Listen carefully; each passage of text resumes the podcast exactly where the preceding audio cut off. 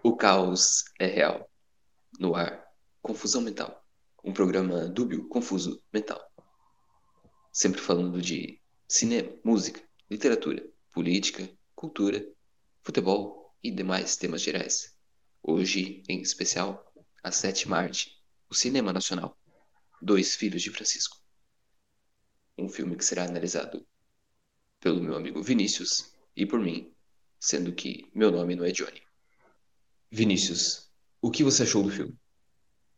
Na minha opinião, é o melhor filme ruim do cinema nacional. E olha que filme ruim do cinema nacional a gente tem uma concorrência bem, bem grande, né? De Pernas pro Ar, é... é Minha Mãe é uma Peça, enfim, nos últimos anos aí foram feitos muitos filmes ruins, mas Dois Filhos de Francisco ainda continua sendo um filme ruim muito bom. E emocionante, né? Os outros tendem a ser ruins, mas somente comédia. Esse com certeza, não é uma comédia, porque eu não ri. É, é, um, é um filme, na minha opinião, é um filme de ação. Só que como se passa no, no interior de Goiás na década de 60, não tem muita tecnologia, acaba sendo um filme de ação um pouco mais parado, mas é um, é um baita filme, sim, né? tem seu valor, sim. É um, uma ação devagar, assim, digamos. Mas realmente eu fico entre ação e documentário. Né? No, tem um pouco de literatura também. Um pouco tem, de literatura. E tem muito drama. Drama tem bastante. Mas a vida real é cheia de drama, então documentário vale também. Correto. Eu posso dizer que não se trata, com certeza, de um filme catástrofe. Porque, por mais que a vida real às vezes seja uma catástrofe, esse filme só tem uma catástrofe. E o mundo não acaba. Faltou um ET, talvez, ou uma coisa assim, para ser um filme de catástrofe mais catastrófico. Um Bruno Marrone, de repente? Isso, assim. O... É, mas qual seria a catástrofe do, dos Filhos de Francisco? O, quando o Emival morre no acidente de carro. Ele morre? Morre? É porque assim, eu, eu tava assistindo o filme, eu só assisti a primeira hora do filme. Então, basicamente, até mais ou menos a hora que eles fazem, saem para fazer turnê. Daí eles, um, um cara que parece o milionário José Rico. Depois a gente vai contar a história do filme, né? Mas é um cara que parece o milionário José Rico. Não sei qual dos dois ele parece, mas um daqueles dois eu falo que é os dois, né? Aí que explora eles e tal. E aí eu parei de ver nessa parte. Então eu até fiquei imaginando como é que daquilo eles iam fazer sucesso, né? Mas, pô, se ele morreu, eu fiquei triste agora. Talvez eu, eu repense a minha posição sobre ser um filme de ação. Talvez seja só um filme de drama só. Mas, mas não, pode não, falar mas da morte. Tem ação, tem ação. É, pois então, é, já que você assistiu só a primeira metade, eu só assisti a segunda metade, certo? Que começa ah, é? exatamente. É porque eu imaginei que você ia ver pelo menos a metade. Eu vou ver pelo menos a outra metade. Que bom, pelo menos a gente poupou um tempo, então. É umas duas horas. É uma hora de cada um, correto. É porque o filme tava muito parado, muito, muito lém, sabe? Aí, pô, acabei pegando no sono. Mas, mas que bom que tu viu o resto, né? Não, tudo bem. Até a música que eles cantam demonstração do preconceito que a música nacional tem com a mulher ruiva, né? Que não tem nenhuma música pra mulher ruiva na música nacional. Eu não lembro, você sabe de alguma vez. Eu só lembro de morena, loirinha, mulata. E só é, essas tem... Difícil. Tem a Morena, Morena Tropicana, né? Do Alcio Valença. Tem a loira do Tian. Tem aquela moreninha do Bom Bem Querer. De repente. É, de repente eu acho que a Ana Júlia ela podia ser ruiva. Não tem nenhuma referência sobre a cor do cabelo da, da, da Ana Júlia, mas ela podia ser ruiva. Porque a Mariana Ximenes tem traços ruivos ali. Mas isso aí é mais um exemplo do preconceito que a pessoa ruiva sofre, né? Com certeza a camada, camada social mais, mais é, subjugada, marginalizada hoje são os ruivos, né? Os brancos ruivos, com certeza sofrem muito preconceito. Hoje, praticamente, na Rede Globo só tem uma atriz ruiva, só a Mariana, a Marina Rui Barbosa. E ela só faz papel de ruiva. Então aí falta muita representação ruiva hoje, né? Que, triste, que classe so, sofrida, sofrida, subjugada. Eu gostaria de trazer uma informação aqui sobre o nome do filme. É, o nome do filme é Dois Filhos de Francisco, que particularmente eu acho um nome bom, um nome forte, mas eles chegaram a especular vários outros nomes para o filme, né? Um filme de 2005, como eu acabei de falar. Uma opção que eles, que eles chegaram a cogitar que o filme se chamaria Dois Filhos de Francisco e um Pai de Vanessa. Como todo mundo sabe, né? O, ou não, poucas pessoas sabem, na verdade. O Zé de Camargo é pai da Vanessa Camargo, né? Eu, Aí eu eles... tenho, eu tenho, eu tenho uma, uma informação a acrescentar sobre isso. Pode dizer. Eu não sabia. É, então, foi uma maneira que eles pensaram de alavancar a carreira da Vanessa Camargo, que na época ela, ela, ela nunca foi famosa, na verdade, né? Mas naquela época ela estava começando a, de repente, engatilhar uma carreira, né? Que elas, elas têm uma música famosa que eu realmente não conheço, mas dizem que é famosa, eu tô acreditando. Mas, e foi ideia deles de alavancar a carreira dela, né? Então teriam mais cenas dela criança, né? Porque eu não vi a última parte do filme, não sei se aparece os filhos do Zé de Camargo. Pior que não Mas tem. Não tem, né? Mas iam, iam aparecer bastante cenas dela criança pra fazer um, um merchandisezinho ali da carreira dela. Mas aconteceu que, como ela, ela na época não era famosa, até hoje ela não é famosa, eles acharam que poderiam confundir com a Vanessa da Mata, que ela sim era famosa na época, né? Tinha vários hits, né? É, e aí acabou que não, não optaram por esse nome. Então ficou só Dois Filhos de Francisco. E outra opção de nome que eles chegaram a cogitar, mas também foi um pouco problemático, é o nome Dois Cunhados de Denilson Show. Porque, não sei se vocês sabem, a irmã do Zezé de Camargo, né, e também irmã do Luciano, chama Luciele de Camargo, ela é casada com um atleta, o ex-jogador de futebol Denilson, né, também conhecido como Denilson Show, ou Denilson e os Turcos, né, enfim, que ele casou com ela, então pensaram que seria uma maneira de dar um, um aspecto mais divertido pro filme, tanto que o papel do Denilson ia ser interpretado pelo Eddie Johnson, Eddie Johnson, ele ia ter várias cenas jogando futebol na praia, tomando água de coco, mas acabou também que, como na época o Denilson ainda estava jogando futebol, eles acharam que podia é, criar uma certa rivalidade de times com times, assim, que não diz muito respeito ao filme, porque é um filme de música sertaneja, né? Então acabou que ficou só Dois Filhos de Francisco mesmo. E assim, diante de tudo que eu apresentei aqui, talvez Dois Filhos de Francisco nem seja um nome tão ruim assim, não é? É verdade. Eu não sabia da informação que Zezé de Camargo era pai de Vanessa Camargo eu não sabia que Vanessa Camargo e Vanessa da Mata não eram a mesma pessoa. Eu, eu estou surpreso. É porque, inclusive, o, o, ela utilizou o nome Vanessa Camargo por causa do pai, né? Porque senão ela teria usado o nome Vanessa do Campo, né? Pra fazer uma espécie de. Ou da oposição cidade. A... É, não, mas é, mas é porque ela é sertaneja, né? É, mas pode ser uma oposição a Vanessa da Mata, de repente. Ou Vanessa do Desmatamento, Vanessa da, do Córrego. Vanessa enfim. Marina Silva. É, Vanessa da Amazônia, alguma coisa assim, né? Vanessa do Cerrado, Vanessa da Caatinga, Vanessa das Matas de Araucária, alguma coisa assim pra ter uma, uma espécie de uma. Os biomas brasileiros na MPB ali, uma coisa meio. Enfim. É Vanessa Caatinga só não ia funcionar, eu acho. É, esse não acaba que não, não, não ia funcionar. Vanessa dos Pampas ia ficar legal. Eles usavam. Cantavam uma música gauchesca, ia ficar bem legal esse aí. Faltou esse tino... ficou, ficou bom. É, faltou um tino comercial pra carreira da Vanessa Camargo. Que, aliás, não é parente do Zeca Camargo, né? E também não é parente do Raí, né? Ex-jogador de futebol Raí. Fica aí a informação no Raí. O, o Zeca Camargo e o Zé de Camargo, agora eu também descobri que não são a mesma pessoa, correto? Não, não. Um, um deles é. Muitas, muitas dúvidas pra minha cabeça. É, um deles é muito famoso por, por viajar ao mundo e por, enfim. Ninguém sabe exatamente o que ele faz, e o outro é o Zeca Camargo. Mas eu, eu, gostaria de trazer mais uma informação. A gente vai começar a analisar o filme agora, não vai? Ou vamos esperar mais um pouco? Tem mais informação eu, ainda. Eu só, que, só queria fazer mais uma, um comentário sobre uh, filhos, né? Filhos, já que o filme é Dois Filhos de Francisco. Eu queria falar que aqui em casa, né? A gente tinha sempre a companhia do, dos nossos trabalhadores aqui, do, da nossa empresa, né? Que a empresa é junto de casa, onde a gente trabalhava aqui. E tinha um funcionário que é aliás, todos eram muito, muito pessoas muito boas, assim, mas tinham que, assim, que tinham uma pequena lerdeza mental, digamos assim. E quando eu era pequeno, né, meu pai brincava muito com ele, assim, porque a gente brincava assim, né, que, bullying, né, bullying. É, ele perguntou, ô João, que era, o nome dele era João também, é, sabia que o, o, Zeca, o Zezé de Camargo e o Luciano, quando a gente, a gente tem um filme, né, a gente comprou o filme, a gente mostrou ali, chegou com ele assim, ele falou, ô, oh, legal esse filme aí. Daí meu pai falou, sim, sim, sabia que o Zé de Camargo e o Luciano são os pais do Sandy Júnior? Ele falou, sério? Eu achei que era o Chitãozinho Chororó. Exatamente isso. Ah, se, se aquela coisa que dois iguais não reproduzem, né? Se dois iguais não reproduzem, como é que Chitãozinho Chororó tiveram Sandy Júnior, né? Aliás, eu tenho uma informação sobre Sandy Júnior. Quando a gente for contar o enredo, uma informação muito importante que vai explicar um, o desenrolar do filme. Eu só tenho mais uma, antes da gente começar a analisar o enredo, tem mais algumas coisas que eu gostaria de ponderar.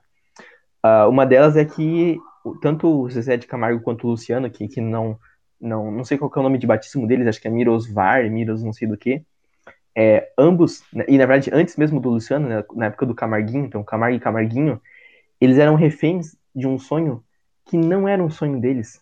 Eles eram reféns do sonho do pai deles. Olha que vida, é uma coisa até meio psicopata do pai deles, né? Ah, ele deixa os filhos de qualquer jeito só para realizar um sonho que é dele, não é dos filhos dele, uma coisa absurda até. E até me lembrou uma, um caso bastante conhecido, outra vez não tão conhecido, é mais conhecido que a Vanessa Camargo, que é o, o atleta, o atacante Viola, né? que jogou em alguns times brasileiros, que jogou a Copa do Mundo de 94. Ele teve um sonho, o Brasil foi campeão naquela Copa do Mundo, né, ganhando os pênaltis da Itália. Ele sonhou que, te, que ele faria o gol do título, né? E aí ele, ele entrou para jogar, se não estou enganado, no, no, acho que no primeiro tempo da prorrogação. Então ele não, não teve muito tempo de jogo. Mas aí toda a bola que ele, que ele recebia, ele estava de qualquer jeito pro gol. Porque ele tinha sonhado que ele ia fazer o gol do Tetra. E no final das contas ele não fez o gol porque as bolas vinham, ele estava de qualquer jeito. Porque ele achou que ia fazer gol. Resumo da ópera. Ele era refém do sonho dele. Porque ele achou que ele ia. Ele tinha sonhado isso, né? E aí, na, na ânsia de fazer o sonho virar realidade, ele estragou tudo. Então, basicamente, a mesma, mesma coisa que acontece com o, o pai do Francisco, né? O pai do Zé de Camargo Luciano. Mas, infelizmente, nesse caso, o sonho se concretizou. Tem mais alguma informação aí? Eu, eu fico ansioso pela, pela análise do filme, porque eu tenho algumas dúvidas. Tá, então é, é, eu vou começar pela parte que eu assisti e depois tu, tu continua. Tem, tem algumas informações sobre, sobre música sertaneja em geral também bastante interessantes. Tudo bem. Ah, então, basicamente, eu anotei os pontos do filme que eu achei interessantes, então foi uma anotação é, bem curta, porque não são muitos pontos assim, interessantes. Mas uh, tem uma, algumas informações que ele, ele o, o, Francisco, ele é viciado em música sertaneja, né? Ele fica sintonizando rádio, não desliga mais o rádio. Então vai comer, tá ouvindo rádio, não sei o que, tá ouvindo rádio. E aí a, a mulher fica, dele fica grávida várias vezes. Aliás, a mulher dele que se chama Helena.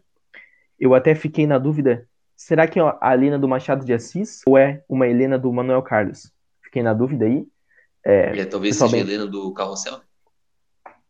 Professor Helena, não é? Pode, Pode ser, ser, também. Não tinha, não tinha levado em consideração essa Helena. Eu, eu tava mais na, na, ideia da Helena do Manuel Carlos, né? Pra quem não sabe, Manuel Carlos é um escritor de novela brasileiro, que toda novela dele tem um personagem chamado Helena. E é tipo, é sempre a, a, a protagonista, assim, uma personagem importante é a, é Helena. Então é como se fosse um título, assim, um título de nobreza dentro do, do Projac, que é já ter sido Helena do Manuel Carlos. E aí, dentro dessa vasta coleção de Helenas do Manuel, Manuel Carlos, se não estou enganado, quem mais foi Helena foi a Regina Duarte, né, que depois virou secretária da Cultura e com certeza contribuiu muito aí para a cultura do Brasil, assim como a Helena do, do filme, né, porque ela, ela gerou tanto o Zé de Camargo quanto o Luciano. Aí, a se Helena, contribuiu... Do, a Helena desse filme não é a Paloma Duarte? Do Dois Filhos de Francisco? É. Não, é a Dira Paz. Ah, Dira tá. Paz. Ah, mas a Paloma inclusive... Duarte aparece, né? Só que ela não é Helena. Eu não sei quem é a Paloma Duarte que é a neta do Lima Duarte. A filha do Lima Duarte. Que não, eu, uhum. eu só queria falar isso por causa da, de homenagem à família Duarte, por ser ah. essa, família, essa parte da família que não tem nada a ver com a Regina Duarte, no caso. Que é o Lima Duarte, Paloma Duarte. Gabriela Duarte, que é a filha da Regina Duarte, que acho que também já foi Helena, mas bem, bem, bem colocada aí. A família Duarte tem um lado bom e um lado ruim. Bem colocada essa informação. Mas enfim, vamos tratar que a Helena do Manuel Carlos é a. Inclusive a Dira Paz, que é atriz é, paraense, é uma baita atriz da Rede Globo, uma das melhores atrizes da Rede Globo. É, então vamos lá, vamos começar aqui o enredo. Basicamente ele sintoniza o rádio, não desliga mais, né? A mulher fica grávida várias vezes, né? Que tem um salto já bastante grande. É, eles cantam um Beijinho Doce na praça. Beijinho Doce que é uma das trilhas sonoras mais macabras da, da história da teledramaturgia brasileira. Quem assistiu a novela A Favorita, se não tem enganado, ela passou entre 2007 e 2008. Tinha a, a Donatella e a Flora, né? Que elas... Eu vou contar a novela aqui, porque já passou faz muito tempo, já virou domínio público, não tem problema da spoiler. Mas aí elas tinham, tinham uma espécie de triângulo amoroso, as duas é, gostavam de um mesmo cara e ele acabou sendo assassinado. E fica a questão, qual das duas que, que assassinou o cara de fato, né? E a Flora foi presa por esse assassinato, e aí depois revelam que realmente a Flora é, foi quem assassinou o cara, né? Tem uma cena muito icônica, que a Donatella tá com uma arma apontada pra, pra, pra Flora, e a Flora fala, atira, atira, você não vai conseguir, você não é uma assassina como eu. E aí é ali que ela revela que foi ela que matou o, o ator que quem fazia era o Carmo Della Vecchia. Agora o nome do, do, personagem acho que era Marcelo, mas não faz diferença, ele, ele apareceu muito pouco na história. Mas aí elas tinham uma dupla, por isso que eu tô falando isso, né? Elas tinham uma dupla quando elas eram crianças que chamava Faísca e Espuleta. E elas só cantavam Beijinho Doce. Então, toda vez que, que iam mostrar a dupla delas criança, mostrava elas can, cantando Beijinho Doce. Então, tipo assim, ninguém mais aguenta Beijinho Doce, né? Meu Deus do céu, que música. E sem falar que as irmãs Galvão também já cantaram isso aí, estão há 70 anos cantando Beijinho Doce, então já deu uma zedada já. Ô, Vinícius, mas, mas eu, eu não conheço essa música, pode cantar pra gente, por favor. É que Beijinho Doce foi ela que trouxe de longe para mim. Não vou cantar no ritmo porque eu me recuso a, a ser, ser conivente com essa, com essa trilha sonora do, do acaso aí, do, macabra. Mas enfim, e aí o menino que eles estão se insinuando, que é o Zé de Camargo, ele fica tocando gaita sem parar. Então é extremamente irritante, ele toca assim muito mal. E aí ele fica tocando muito mal, muito mal, muito mal. E aí de repente ele começa a tocar muito bem. Uma coisa que não faz o menor sentido. Quer dizer, a... ele tá tocando tudo errado. Nunca teve noção básica nenhuma de, de, de gaita. E aí de repente ele resolve tocar bem. Aí, aí ele toca Menino da Porteira, né? Que é outra música que, pelo amor de Deus, ninguém aguenta mais Menino da Porteira. Aliás, é um parênteses que eu vou fazer lá na frente, quando a gente terminar de falar a história do filme, que a história do sertanejo brasileiro e a história do rock mundial elas são iguais. Mas, enfim, lá na frente eu vou contar isso. Mas aí, basicamente, o pai dele, nesse, nesse sonho aí é, de montar dupla sertaneja, ele vai numa, numa, loja e ele, ele tenta, por todo custo, é, comprar instrumentos musicais, né? Ele leva, leva é, as coisas da, da roça deles, ele não consegue, não consegue nada. Aí, de repente, ele leva uma arma, e aí o cara aceita, né? Levar uma arma e trocar arma pelos instrumentos. Então, basicamente, ele trocou uma arma. Ah, ele não uma... levou uma arma pra assaltar o cara. Não, não, o cara até acha que ia ser assaltado. É, fa faz sentido, faz sentido. Ele poderia, ele, ele, estaria com a arma que ele entrou e mais os instrumentos, né? Mas num roupante de honestidade ali do, do seu Francisco, ele troca a arma pelos instrumentos, que é basicamente o contrário do que o Kurt Cobain fez, né? E correto, aí. Correto. Vamos dar palmas para o São Francisco, que a honestidade e não o, o roubo é que edifica um homem. Aliás, esse teu comentário acabou de me fazer é, tocar uma coisa, né? Esse filme foi feito em 2005 e ter sido feito em 2005 diz muito respeito ao que acontece no filme.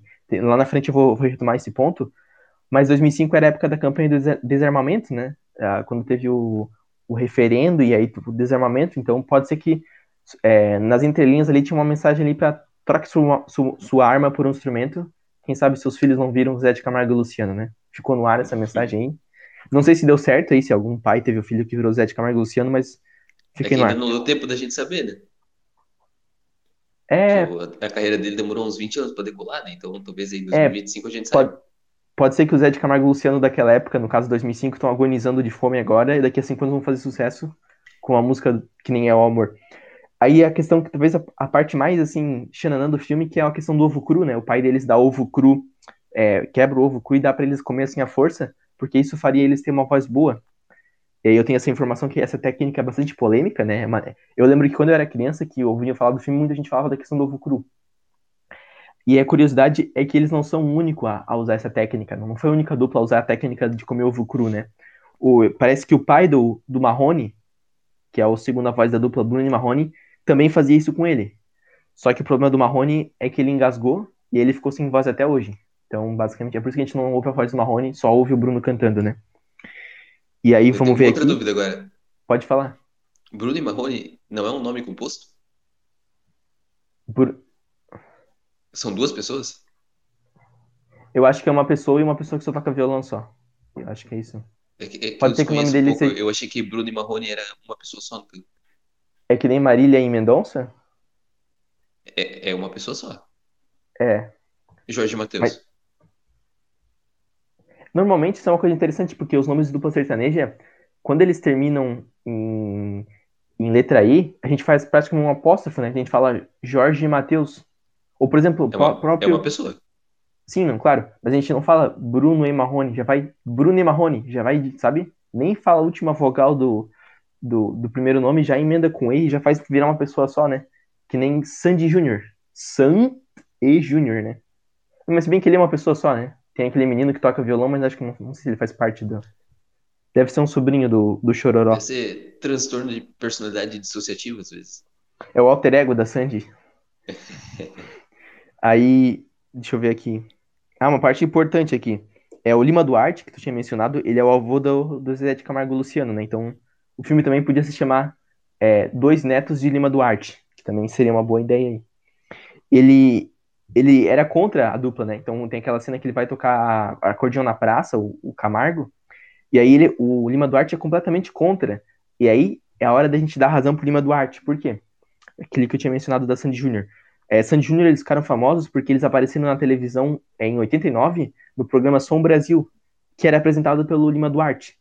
E eles ficaram famosos ali cantando aquela música do Abre a Porta Mariquinha, eu acho. Maria Chiquinha, alguma coisa assim, não sei, não conheço a história do Sandy Júnior. Mas ele já tinha revelado o Sandy Júnior, Lima Duarte. talvez ele não queresse repetir o erro de revelar o Zé de Camargo e Luciano. E aí coube o tempo fazer que, de repente, parece que o Lima Duarte é o vilão da história, mas não. O vilão é o Francisco. O Lima Duarte é o herói incompreendido. Ele podia ter nos evitado esse, esse desastre, né? Chamado Zé de Camargo e Luciano. É, deixa eu ver aqui. Aí quem ensina o Camargo a tocar é o, é o ator Jackson Tunes, né? Que é conhecido como Charles Bronson brasileiro. Ele fica fazendo uma sequência rítmica com a mão pro menino copiar. Não, mas é, acho que ele realmente é conhecido como Charles Bronson brasileiro, porque ele realmente parece muito Charles Bronson. É, e ele ensina o menino a tocar, basicamente ele só ensina sessões rítmicas pro menino copiar.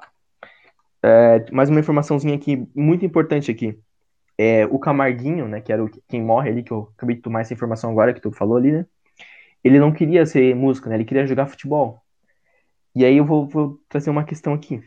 O Zezé nasceu em 62, né? O Zé de Camargo Lúcia. E o Zezé, só no caso, né? Zé de Camargo nasceu em, em 62. O Camarguinho, levando a lógica, ele deve ter nascido em 63 ou 64. Então, em 1990, ele estaria na flor da idade. Né? 23, 24, 25, mais ou menos ali, no auge da carreira dele, né? Foi com essa idade que o Romário ganhou a Copa. E o Ronaldo Fenômeno também. E aí fica a questão. Será que não seria melhor se ele tivesse virado jogador de futebol?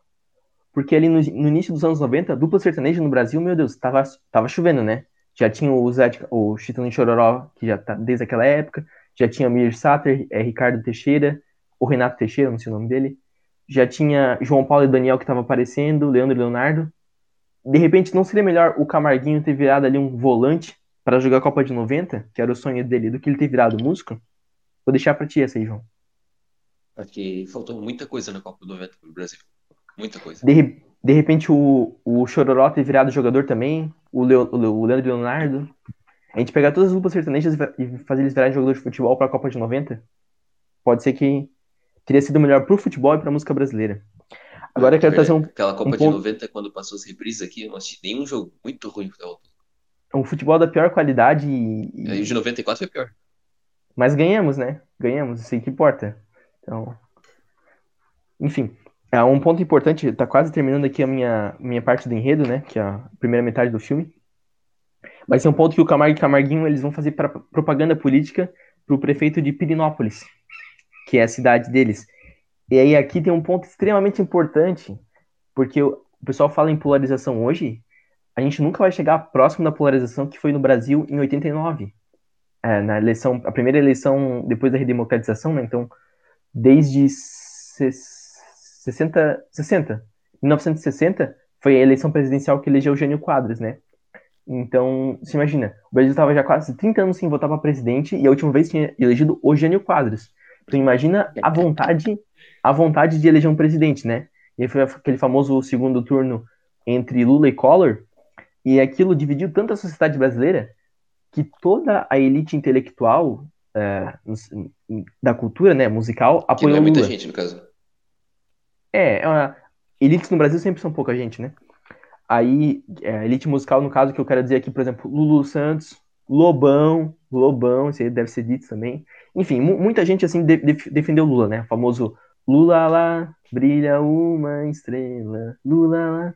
Enfim, a elite, a elite, essa elite cultural é, defendeu o Lula, né, para a eleição do Lula, que ele acabou perdendo, né? E aí, quem defendeu o Collor... Talvez essa, né, esse não seja o motivo da derrota dele? Talvez o Lobão fez com que ele perdesse muitos votos, né? Ok.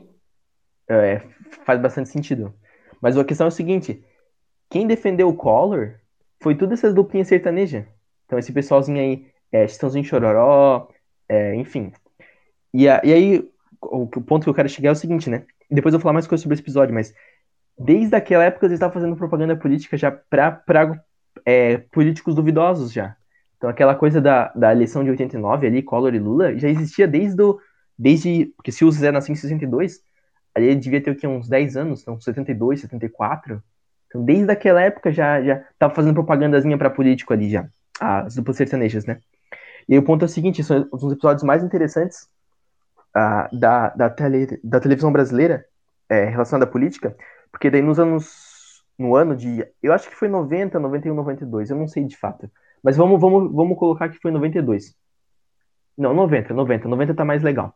Que aí foi quando o Lulu Santos foi no Faustão, e aí foi naquela época que o Collor confiscou as, confiscou as poupanças, E aí o Lulu Santos, porra, jantou o Collor, né? Meu caramba, não sei o que, não sei o que, não sei o que. Daí ele falou o seguinte, né? Que a, o grupo que representa o rock, ele falou eu, para, Paralama do Sucesso, Legião Urbana, não sei o que, a gente era, era contra isso, né? E quem era a favor disso, porque na época ele tava começando a se cogitar o impeachment do Collor e tal, era aquelas duplinhas sertanejas, e ele chama de cafona, de brega. Então eu espero que esse governo se acabe e que leve junto as duplas sertanejas. Ele falou isso ao vivo, no calor da emoção, a galera apoiou um monte, não sei o que e tal.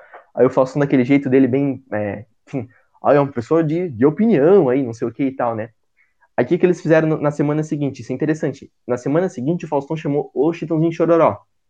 Aí, Chitãozinho Chororó dele com os dois pés no Lu Santos, né? Daquelas coisas, né? Deram com os dois pés. Aí, na outra semana, na terceira semana, eles chamaram o Lulu Santos de volta. Porque, imagina o quanto de audiência que isso não ia dar, né? Ele, ele jantou... Direito à réplica. A ex exatamente. Só que aí é que tá o problema do Lulu Santos. Ali era a chance dele ser o cara. Porque ele já ele, né, ele tinha que ter mantido a posição dele, né? Não, eles são essa jaguarada mesmo. Só que ele foi lá e ele afinou. Ele falou, não, a música é isso. Daí ele deu uma, ele deu uma afinada ali na, na, na segunda vez que ele foi, né? Na, na, terceira semana, no caso. Porque, enfim, certa pressão da gravadora também, alguma coisa assim, sabe? Ou porque Mas... o Tiozinho Chororó, como você acabou de explicar para mim, são dois, né? E eles são. É, tem essa questão. No eventual briga, ele, ele levaria desvantagem, né? Mas se bem que o rock nacional a gente tinha o Titãs, né? Que eram nove pessoas. Então são oito duplas sertanejas e meia. Então, nesse oito duplas sertanejas mais o Sérgio Reis. Então, nesse sentido, de repente, se os Titãs estivessem naquela briga, eles não mas, teriam Mas tem o Nando Reis. Como, perdão? Mas tinha o Nando Reis. Daí despontou um, ficou oito certinho. Não, Titãs eram nove, não eram nove? Sim, mas tem o Nando Reis. O Nando Reis não vai. Não. Imagina o Nando, Nando Reis brigando. Não tem como. É, se bem que ele não vai brigar com o primo dele, não, o Sérgio Reis, né? Aí tira o Sérgio Reis e tira o Nando Reis. Aí. Também porque naquela igual, época igual. Já, era demo, já era democracia, não tinha mais monarquia no Brasil. Mas deixa eu ver aqui. Tá, esse ponto já falei demais, não umas coisas nada a ver com nada aqui, mas esse episódio foi interessante aí, do Lu Santos contra o Chitãozinho Chororó. Uh, eles vão cantar em Anápolis, na rádio. E aí, uma coisa interessante, né? Como esses filmes são retratos do tempo deles, né? Essa semana na faculdade, algumas, algumas pessoas falaram isso, né? é, matéria, eu não vou falar o nome da matéria porque isso pode me comprometer, mas é, como essa coisa assim, muito forte, né? Esses filmes que tentam retratar o passado, eles acabam falando muito mais sobre o tempo em que eles são feitos do que sobre o passado de fato. Isso é uma coisa muito latente, assim, né? Pega, pega filme americano, por exemplo, filme americano do, do século passado, é, que, meu, fazia propaganda antissoviética até em filme de Jesus, sabe? Então tinha isso, nossa, isso é latente, né? Mas o fato é que eles vão cantar em Anápolis, né, esse filme é de 2005, né? E aí eles cantam uma música sobre as Forças Armadas, que o refrão da música é, é uma música assim, tipo, meio Padre Zezinho, assim, né? Falando que o povo passa fome, não sei o quê, não sei o quê, né? Daí o cara que tá na rádio começa a olhar com, com uma cara assim, meio de preocupação, assim. Daí o refrão é, é Obrigado, Forças Armadas. Daí o cara dá um sorriso, assim, né? Quando vem isso, né? Aí na, a frase seguinte é pela vossa tirania. Daí o cara, oh, que isso, que isso, não sei o que isso, ah, sai daqui, não sei o que, a censura vai, vai prender todo mundo aqui. Daí o lance é que eles não sabiam o que significava tirania, né? Foi outra pessoa que escreveu a letra e eles não sabiam, né? Daí o Francisco até fala, nossa, uma palavra bonita dessa, tirania, eles não, não queriam aí que, que cantasse, né? Mas é interessante porque o filme ele mostra a ditadura militar, é, a questão da censura, ele mostra ali também, é, se não estou enganado, quando o Francisco vai para Goiânia, depois eu vou falar desse ponto, mas se não tenho enganado, mostra umas prisões ali, umas paradas assim. E em 2005 era um lugar muito comum você falar da ditadura, mostrar que tinha que tinha censura, que tinha perseguição, porque é uma coisa até factual. Não é questão de discutir se houve ou não houve. Houve, ponto. E houve, e era tão factual, que isso aparecia num filme do Zé de Camargo Luciano. Tu consegue imaginar uma coisa menos politizada do que um filme do Zé de Camargo Luciano? Eu, eu diria aqui que De Pernas pro Ar é mais politizado que Zé de Camargo Luciano. Mas então, mas como era uma uhum. coisa factual em 2005, né? Naquela época era, era normal, ó. teve, pronto. Hoje, tu imagina o que seria hoje um filme do Zé de Camargo e Luciano dizer que teve censura na ditadura? Eles, de forma alguma eles iam colocar isso, de forma alguma. Eu até vou trazer um ponto aqui. Eu não vou pegar o livro ali para pegar a citação porque eu teria que levantar e, enfim. Mas tem um livro ali muito legal sobre a história do regime militar brasileiro que foi publicado em 2014 por um professor da USP, né? E aí, no último capítulo, ele fala sobre a questão da memória sobre o regime. O livro foi publicado em 2014, né? Reforço isso, 2014. E ele fala o seguinte, né? Por mais que os militares, os militares daquela época, que hoje é tudo velhão ou quase morto, né? Deus o tenha, ou não, né? Dependendo de quem foi, né? É, os militares daquela época, eles, por mais que eles tentassem é, fazer uma memória positiva do regime da parte deles, nenhuma pessoa, é, nenhum grande cargo político, social, é, tem coragem de defender o regime. Ele falou isso em 2014. Olha como envelheceu mal essa frase, né? Muito Meu Deus, mal, como envelheceu mal. Olha o estado que nós estamos hoje, né? Esse filme, com certeza, com certeza, com certeza seria comunista hoje. Com certeza, Zé de Camargo e Luciano seriam comunistas por mostrar que existia censura no regime militar. É, voltando aqui ao ponto que eu falei de Goiânia, tu queria falar alguma coisa ali que tu chegou a falar? Ah, não, é que isso que tu falou agora eu lembro bastante do 1984, o livro que o Winston trabalha no departamento de propaganda, o Winston é o personagem principal, no caso, e lá uhum. o, o chefe fala para ele assim, quem controla o presente controla o passado, e portanto controla o futuro. Bem louco, né? Pode ser, pode ser, tem, tem fundamento isso aí, é mais ou menos por aí. Saber o que fomos confirma o que somos, né? E por aí vai. Mas enfim, uh, daí o, Francisco se muda para Goiânia, né? Porque ele, ele perde o. Porque o terreno era do Lima Duarte, né? O sogro dele. E ele não consegue pagar, a plantação, é, a, a colheita foi ruim. E ele se muda para Goiânia e vai trabalhar na construção civil. O que, assim, nos anos 60 e 70, enfim, o que mais teve foi o êxodo rural, né? E aí, isso é uma coisa interessante, porque o filme retrata o êxodo rural. E até o sertanejo da década de 90, ele tem muito essa coisa forte desde o rural ainda. Uma coisa que hoje não tem mais. Então, depois a gente vai falar mais pra frente sobre as diferenças do sertanejo universitário pro sertanejo dessa época ali. Mas é uma coisa muito Que não eram universitários. Não, não, não eles não, nem segundo grau eles não tinham ali. Até quem, quem bancou a escola até foi o Francisco até. Então, um sertanejo ali com baixa escolaridade, mas é, musicalmente falando era bastante rico até. Mas então, ele se muda para Goiânia, que é uma cidade para trabalhar na construção civil, né? Que é uma cidade com uma economia basicamente é, baseada em soja, em duplas sertanejas, em elementos radioativos, né? Então, uma cidade muito famosa por tudo isso. E aí, quando eles conhecem o Miranda, que é o cara que vê eles tocando na rodoviária, que eu tinha mencionado que parece o milionário José Rico, e aí que, que quer explorar ele, e eles fazem uma, uma turnê por várias churrascarias do estado de Goiás. E foi, aí, foi até aí que eu vi o filme, que eu acabei pegando no sono. Então, Lembro, eu lembro de algumas cenas deles pegando caminhão, tocando, mas eu estava já piscando para dormir já. Então, se quiser continuar, porque daí pra frente eu já não me lembro mais do que aconteceu. Eu sei que no final eles viram o Zé de Camargo e o Luciano, mas como é que acontece essa metamorfose aí kafkaniana, kafkaniana, eu não sei como é que acontece. Mas pode falar aí. Agora é tua vez de falar o resto do filme. Daí, a partir disso aí, como eu comecei a ver a partir da cena que eles estão brincando ali num rodeio, né, tocando, cantando aquela música do preconceito com as pessoas de cabelo vermelho. Daí aparece uma cena em que eles estão num parque de diversões, uma coisa assim. E daí o, o. Eu não sei o nome deles agora. O menino mais velho pega a bola e dá pro irmão mais novo, assim, bola de futebol, eles começam a jogar. Ele chuta no empresário lá, que é o. O. O cara. Como é que. O milionário, ou o José Rico. Um dos dois já morreu também, não lembro qual os dois. É. E daí ele, ele, em vez de ficar puto assim, que ele tem uma cara de quem fica puto fácil, ele começa a jogar bola com os meninos, que é uma cena muito feliz, né? É uma cena feliz, mas assim, o, o, o cara que quer te explorar, assim, provavelmente parece super do mal, assim, começa a jogar bola contigo, se bem de boa, todo mundo se divertindo. É uma cena muito feliz, o que com certeza anuncia uma cena muito triste em sequência. É assim qualquer filme, o filme entrega a próxima cena, todo filme entrega a próxima sequência. Ontem eu assisti Jojo Rabbit, eu falar, eu, eu adivinhava todas as cenas em sequência. É muito simples. O, o, faltei uma coisa, uns cortes bem aleatórios, tipo 2001. Eu nunca ia adivinhar a próxima cena, quando o cara jogou, o macaquinho jogou o negócio pra, pra cima, virou uma espaçonave. É aquilo, aquilo sim que é filme. Tu não entende, tu não pode entender o filme, senão não tem graça. Esse filme, por exemplo, eu entendi, não teve graça. Eu, inclusive, não ri. Ah, chorei, talvez, porque o prenúncio da cena triste eu já tava esperando. Eles, depois de jogar bola, eles saem de carro falando do próximo show. E daí tem dois caminhão pe pegando racha. Caminhão. E o caminhão bate de frente com o carro deles. O que acontece? Daí acontece, o menino mais velho acorda no hospital, o, junto do, do empresário. O empresário olha pra ele e fala: Ah, que bom que você tá bem. Ele fala, Cadê meu irmão? Daí ele fala: ah, vou te levar pra conhecer ele. Daí ele leva. Pra conhecer ele, não, pra ver ele. Ele leva ele de volta pra casa no carro, daí chega em casa, olha pro seu Francisco, cadê meu irmão? Daí, teu irmão? Aqui é uma cena muito, muito marcante. Essa... Vem aqui ver onde tá teu irmão dele. Pega, vai no carro do empresário, abre o porta-mala, tava lá o caixão do, do. Que daí é uma cena muito, muito marcante, assim. Que a, a mãe deles vem, abraça todo mundo junto, chorando, assim, bem. Quando eu, quando eu vi esse filme pela primeira vez, como eu já falei, a gente tem um DVD, eu assisti pela primeira vez, tinha, sei lá, 5 anos, eu assisti umas 10 vezes, uns 5 ou 7 anos, porque a gente não tinha muitos DVDs, né?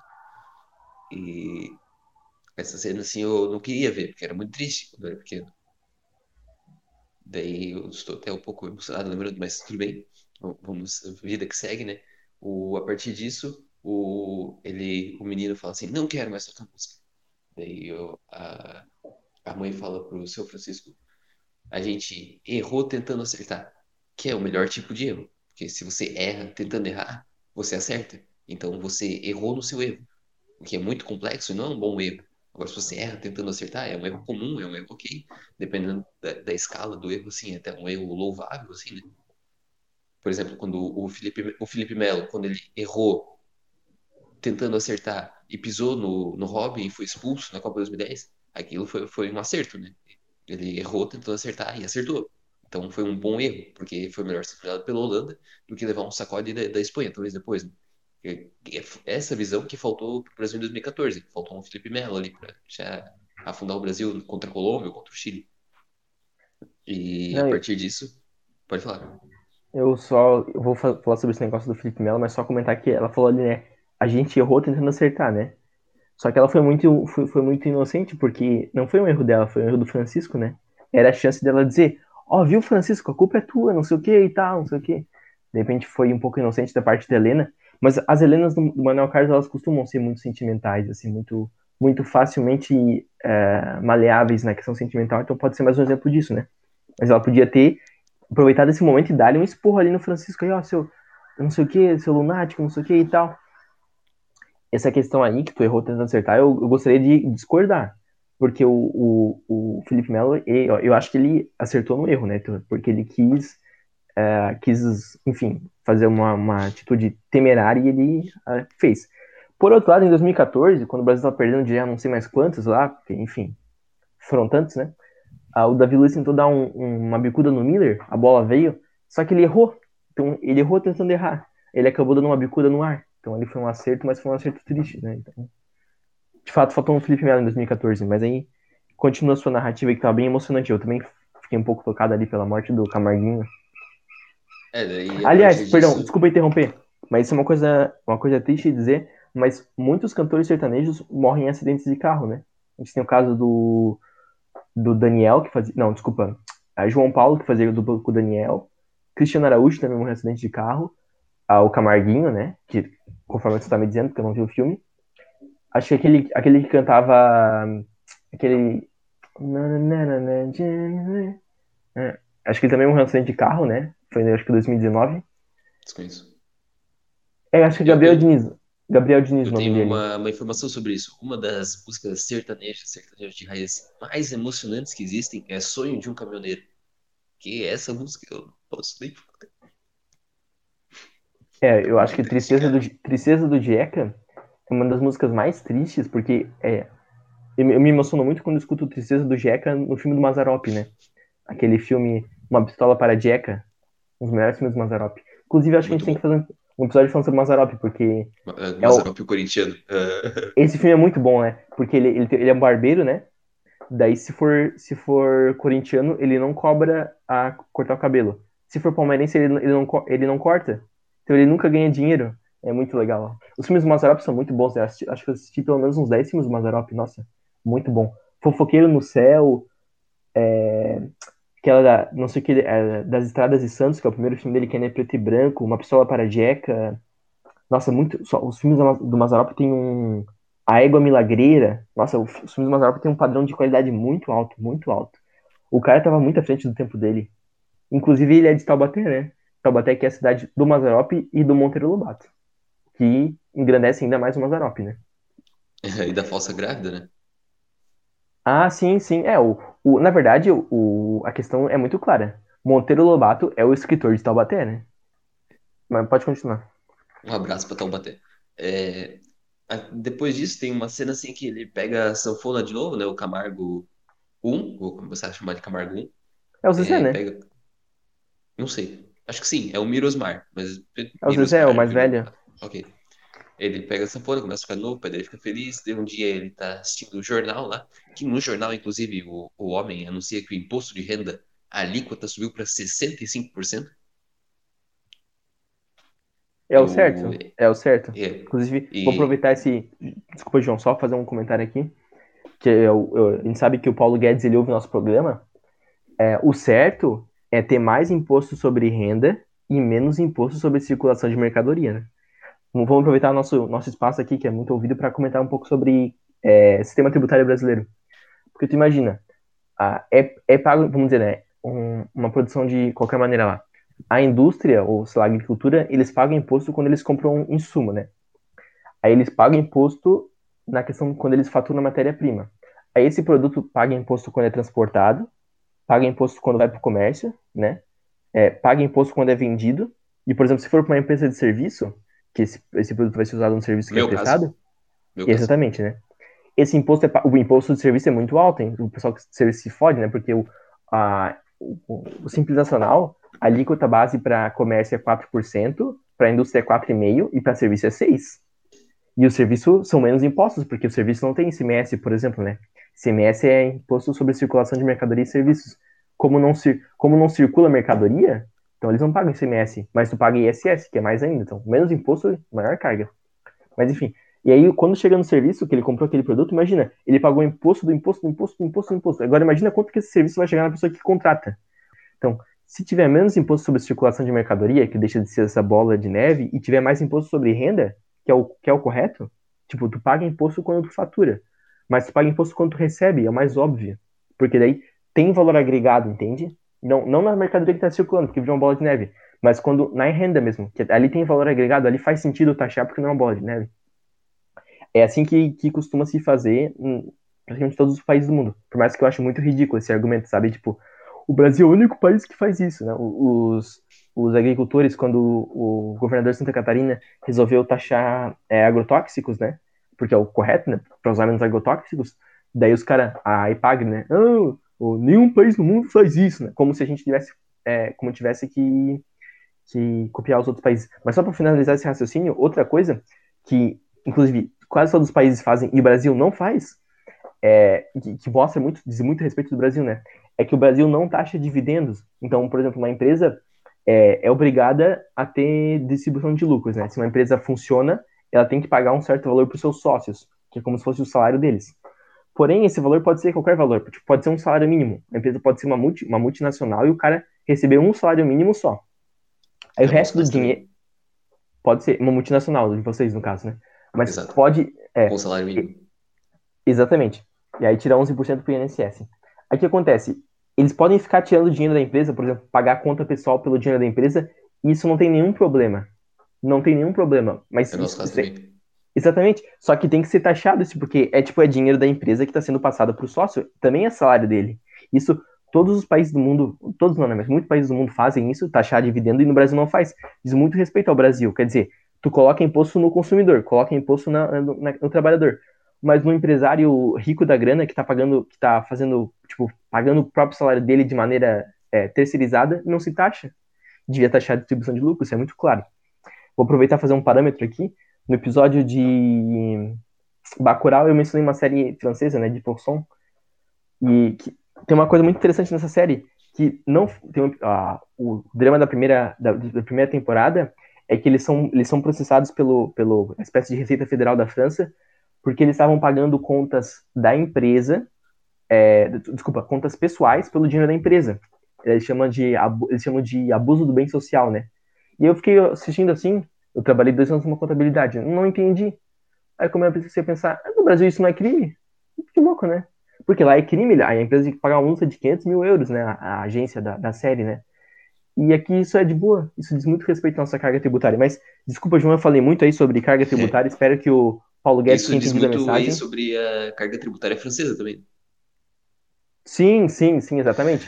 é, pode ser também, pode ser também. Mas enfim, continua. Ou, uh, só para complementar aí, dica de filme francês, né? ou série francesa, é, Dez Dias de Ouro, né? E outro filme francês, estou dando o título em português para o pessoal poder procurar, né? Estudante em francês talvez Seria se complique, se complique um pouco. Seria de Jourdor? É, isso. E é uma central do Brasil francesa, bem parecido o enredo. Ah, o... Pode ser então central da França, então. Pode ser, pode ser. Ou só central, né? Porque eles os franceses falam muito rápido e eles já suprimem o da França. O... Central. Central. O... o imposto de renda, 65%, né? O, o cara anuncia isso e fala boa noite. E o Francisco dá boa noite pro cara do jornal, que é uma coisa muito comum nos lares brasileiros, talvez as pessoas não, não saibam, assim, como as pessoas respondem hoje em dia. William Bonner, boa noite. É bem, bem comum mesmo. A partir disso, o, o, o Zezé espera o pai noite pro cara do jornal e sai de casa, né? porque a educação, a educação formal, digamos assim, a educação familiar tradicional, não é formal brasileira, é muito presente nesse filme, né? Como eles esperam o pai fazer alguma coisa, pede a benção, liga, pede a benção, e daí sai de casa para tocar, né? Muito, muito, muito interessante isso, que é uma coisa que hoje em dia eu não, eu não sei basicamente nenhuma pessoa que eu conheço que pede a benção para os pais, a não ser eu mesmo, que é uma coisa assim que agora eu fazia isso, mas como... meu pai não tá mais. Eu fazia isso, mas infelizmente não posso mais fazer. Mas eu fazia. Pois é, o eu vejo, por exemplo, pessoas de mais idade, tipo, os nossos pais talvez fazendo isso com os pais dele, mas hoje em dia eu não conheço muitos, muitos casos assim. Uhum. O... Eu, eu tenho uma informação sobre. Pode terminar a tua fala, eu tenho uma informação para trazer. Não, eu só, só ia falar isso mesmo, que daí o, o rapaz vai, vai pra noite tocar e o irmão dele, que vai virar o parceiro dele, sai atrás dele, mesmo tendo, sei lá, oito anos e vai num clube noturno pra ouvir ele tocar. Muito, muito interessante. O, o Luciano? É, o Luciano que ainda era Welson nesse tempo. Isso, os anos 90 no Brasil, mas bem que ele é anos 80, né? Foi um, um liberou geral. Então era, era a Xuxa Seminua apresentando programa para criança. Era, era um liberou geral, então isso era muito comum. Criança criança fumar, criança. A pessoa fala, hoje em dia o mundo tá acabado. Mentira, foi muito pior, já foi muito pior já. Pessoal andando no carro sem cinto de segurança, criança bebendo bebida alcoólica, criança é, no colo do motorista, não sei. Ih, era muito pior aquela época. Mas a informação que eu tinha é justamente sobre isso que tu falou, né? É, de pedir bênção pro pai e tal. É, não sei se tu percebeu, mas a, a, música No Dia em que eu saí de casa, ela é repetida diversas vezes no filme, né? E ela só fala sobre o que a mãe falou. Ela não fala sobre o que o pai falou, né? No dia que eu saí de casa, minha mãe me disse, filho, vem cá, não sei o que, não sei o que, não sei o que. Em nenhum momento ela disse que o pai falou. Mas, na verdade, existia um verso que falava sobre o que o pai falou, né? Que era, no dia que eu saí de casa, meu pai me disse, boa noite pro William Bonner e tchau, filho mas acabou sendo cortado da música porque eles acharam que, enfim, não era comercialmente atrativo. É. Aliás, perdão, William Bonner não, Cid Moreira, né? Eram uns anos 80. Mas enfim, pode continuar. O, o irmão dele, que foi atrás dele, ali, ele era engraxate, né? Que também é uma profissão, assim, de, de crianças, naqueles tempos, assim, que totalmente perdida, né? É, não, não existe mais isso, basicamente. Engraxate. É, acabou. Ele, talvez ele tenha sido o último engraxate porque também não existem mais duplas sertanejas, né? Que era um caminho comum do engraxate, virar cantor sertanejo depois. Agora, como são todos universitários, talvez eles não usam mais sapatos também, né? E só vão para a universidade de, de, chinelo e usam botas para fazer o show. É, tem muitos pulos temporais no filme, né? Que ele fica falando lá, o, o, ah, nesse, nessa noite o, o Zé encontra a mulher que vai se casar com ele, né? Que é uma surpresa para mim, que eu, Hã? Zulu? Não sei, não sei o nome. É, o nome da esposa do Zezé, a da antiga esposa, né, era Zulu. É porque foi uma surpresa para mim, que eu achei que o Zezé e o Zeca Camargo eram a mesma pessoa. E o Zeca Camargo, ele não é hétero, no caso. Sim. E daí foi uma surpresa. Eu pensei, como assim? Mas tudo bem também, no caso. Não, não vou me intrometer na, na, vida, nas opções da pessoa. Eu assisti o filme e segui, no caso. E toca. Tem uma informação. Estão, estão lançando, toca Como Vai Você, que é uma música muito, muito boa, assim, que eu gostei bastante do, do soundtrack do filme, que foi feito por Caetano Veloso. Opa, pelo menos alguma coisa salva o filme, né? Tem. Aliás, o que estava fazendo o Caetano Veloso ali, hein? O que estava fazendo o Caetano Veloso ali? De repente, nessa época, o Gilberto Gil estava no Ministério da Cultura, estava muito atarefado. O Caetano Veloso estava meio sozinho, né? É exa exatamente isso, é esse ponto. Não, eu só ia comentar. Uh, a Zulu, né? Zulu, que é a esposa do Zé de Camargo, era, né? Porque eles se separaram. curiosidade é que Zulu é uma, uma língua africana falada na, na África do Sul. A África do Sul, se não estou enganado, eles têm umas 15 línguas lá. Eles têm é, línguas oficiais, capitais. mas. São quatro? Achei que eram três. É Joanesburgo, Pretória e. Cidade do Cabo. E a, a quarta? Não lembro. É, porque o que eu sei é capital, tem a capital é, federal, a, a judiciária e a legislativa, mas não sabia que tinha, um, tinha uma quarta cidade ali. Talvez mas... sejam quatro línguas e três capitais, eu me confundi, desculpa. Pode ser, pode ser, pode ser. Mas inclusive, pela minha memória. Ah, não, é a cidade do Cabo, eu ia falar Durban. Durban, que era uma cidade. É que eu lembro da África do Sul por causa da Copa do Mundo, né? As cidades, as cidades que teve jogo eu lembro do nome, né? Cidade do Cabo, Durban, acho que Durban, que o Brasil estreou, o Brasil jogou, sim, é, jogou muito na, em Joanesburgo, né? Tinha o Ellis Park e tinha o Soccer City, que é aquele cidade muito bonito. Hum, eu acho que eu acho que é Joanesburgo, Pretória e Cidade do Cabo, tá certo. Mas Durban tem alguma coisa a ver com isso aí também. Não lembro muito bem agora. Eu lembro que tem, teve uma cidade que teve pouquíssimos jogos. Teve um jogo do Chile só. Mas é uma cidade que, é, que era tipo a sede, a entrada de um, um acho que o maior safari do mundo fica na África do Sul, né? Bem, bem, bem na região uh, leste do país, né? Então no Oceano Índico. E eu lembro que esse estádio, inclusive o Valdívia jogou naquele dia, né? Esse estádio era feito, tipo, a arquibancada era branca e preta para fazer as listas da zebra, aí tinha, os, os, as vigas do estádio, elas é, simulavam girafas e tal, então era um estádio muito bonito, eu lembro bastante desse estádio também.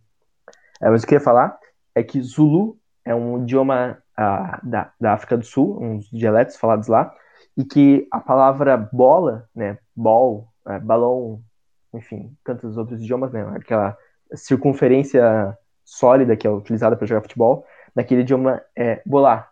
Então provavelmente é uma coisa que eles assimilaram da língua portuguesa, né, bolar. E outra coisa também tem o modelo Paulo Zulu, né, que ficou muito famoso recentemente porque parece que ele tinha o hábito de, de catar manga, não sei. Foi pegando uma foto lá com um catador de manga lá. Pô, eu, eu acabei de. Teve uma epifania aqui, lembrei outra capital da África do Sul. Bloemfontein. Bloemfontein? Nunca ouvi falar nessa cidade. É, Pode, ser um, de... Pode ser um delírio mas, coletivo, acho... assim. Acho que não teve jogos lá, mas escreve BL, tô de cabeça, não lembro. B-L-O-E-M-F-E-N-T-I-T-E-I-N. Tipo uma rua do Costa e Silva, quase assim. Ah, eu acho que eu sei, eu acho que é no sul do país, não é? Eu acho que eu sei. Não sei, é onde África fica... do Sul é todo no sul pra mim. Eu acho que eu lembro dessa cidade, eu acho que teve jogo nessa cidade. É, tem que ver isso aí, tem que ver isso aí. Mas eu acho que teve jogo nessa cidade. Vamos fazer um episódio só sobre a Copa 2010, a melhor Copa de todos os tempos. Depois das Copas Show. que a gente venceu. É, eu tinha mais um comentário para fazer sobre algum tema que diz respeito à Copa do Mundo de 2010. Agora eu me esqueci. Poxa vida, acontece. Pode continuar aí. Tudo bem. É, daí, então, ah, tem alguns pulos temporais, né? Nessa parte agora que eu falei aqui, agora tem muitos pulos temporais, assim. De repente, né? Aparece o, o, o Camargo 3, né? Que é o Luciano. Ele engravidando uma menina. Não aparece ele engravidando uma menina, parece. Ele, é, é, a suposição, né? O filme com faixa etária menor, assim, pode, pode existir. Aliás, um ponto. Ó, bem que tu colocou isso. O filme, pra dizer que a mulher, que eles estavam é, tendo muitos filhos, eles faziam cenas do Francisco com a Helena indo pro mato e voltando rindo. E o, com o Francisco botando a camisa. Aí daqui a pouco aparecia ela grávida. Olha a poesia desse filme, hein? A poesia desse filme. Eu acho que Stanley Kubrick não teria tido essa sacada. Fazer eles indo pro, pro milharal, aí eles voltam sorrindo, não, não, daqui a pouco, filho. Filho. É, é muito poético esse filme.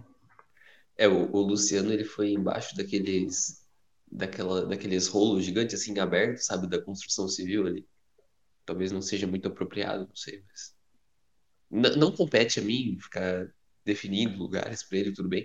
Mas se bem é... que pode ter que a, a Vanessa Camargo foi feita ali, pode ser, não foi? Isso explicaria muita coisa. Eu ia dizer exatamente isso. Isso diz muito respeito.